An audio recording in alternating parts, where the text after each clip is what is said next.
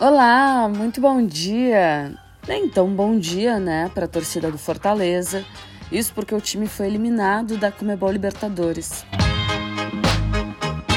Um dos assuntos do Café com Libertadores de hoje, comigo, Bianca Molina. Bora estar juntos? No jogo isolado, única partida da quinta-feira, fechando as oitavas de final da competição, o Estudiantes venceu Fortaleza por 3 a 0 e se classificou para a próxima fase do mata-mata. O jogo foi em La Plata e o time da casa saiu na frente logo aos 7 minutos. Manuel Castro marcou. E o Leão do Psi, que tinha tido a melhor chance com Iago Pikachu numa bola no travessão, viu ainda um dos destaques do time ser expulso bem cedo também aos 21 minutos. O camisa 22 fez falta em Bozelli, recebeu o cartão vermelho e saiu de campo chorando. Sabia que aquela expulsão poderia prejudicar muito o time. E bom, daí para frente o Fortaleza não conseguiu reunir forças para reagir e reverter a desvantagem. Ainda teve um gol de Roheu para Estudiantes, mas que foi anulado no primeiro tempo. No comecinho da etapa complementar, para a festa argentina, o Manuel Castro balançou as redes de novo, fazendo uso da força que o Estudiantes tem nas bolas aéreas e fez 2 a 0.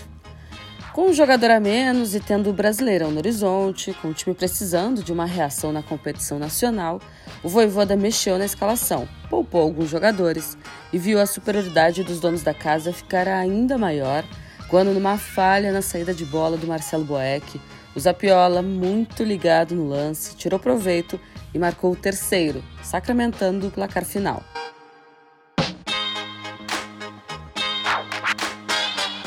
Bom, só me resta dar parabéns ao Fortaleza por, na primeira participação da história do clube na Comebol Libertadores, conseguir chegar até o mata-mata. Agora, se organizar na temporada para, quem sabe, muito em breve voltar às competições continentais. O Estudiante se soma ao Vélez e ao Tajeres como os argentinos ainda vivos na disputa. O time de La Plata, que é dono de quatro títulos da Comebol Libertadores, agora encara o Atlético Paranaense nas quartas de final. Primeiro jogo na Arena da Baixada, segundo na Argentina.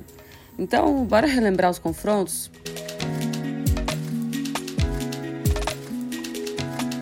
Corinthians e Flamengo, começando por São Paulo e decidindo no Rio.